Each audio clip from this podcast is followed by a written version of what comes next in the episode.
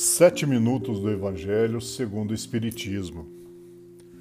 Meus bons espíritos, nos conduza pelos caminhos que vamos ouvir e orar. Estamos hoje no episódio 151 e no capítulo 28 do Evangelho segundo o Espiritismo.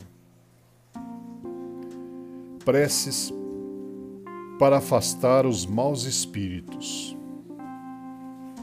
Ai de vós, escribas e fariseus hipócritas, porque limpais o exterior do copo e do prato, e estar por dentro cheios de rapina e de impurezas. Fariseus cegos, limpai primeiramente o interior do copo e do prato, a fim de que o exterior também esteja limpo.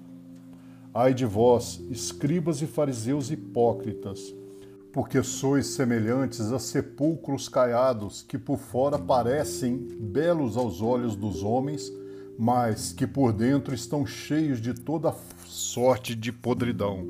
Assim por fora pareceis justos aos olhos dos homens, mas por dentro estáis cheios de hipocrisia e de iniquidades.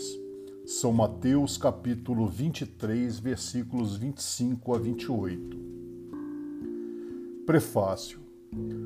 Os maus espíritos não vão senão onde acham com o que satisfazerem a sua perversidade.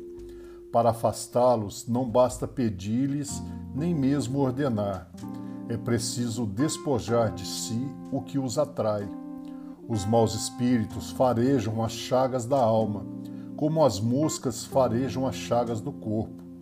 Do mesmo modo que limpais o corpo para evitar a bicheira, limpai também a alma de suas impurezas para evitar os maus espíritos. Como vivemos num mundo onde pululam os maus espíritos, as boas qualidades do coração não nos colocam ao abrigo de suas tentativas, mas dão a força de lhes resistir. Vamos à prece. Em nome de Deus Todo-Poderoso, que os maus espíritos se afastem de mim e que os bons me sirvam de proteção contra eles. Espíritos malfazejos, que inspirais aos homens maus pensamentos. Espíritos trapaceiros e mentirosos, que os enganais.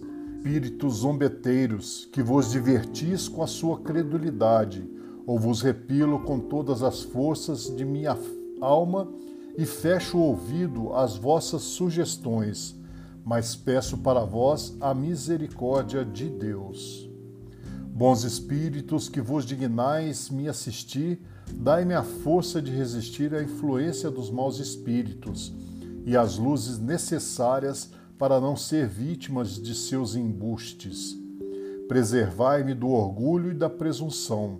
Afastai do meu coração o ciúme, o ódio, a malevolência e todo sentimento contrário à caridade, que são tantas outras portas abertas ao espírito do mal. Que assim seja.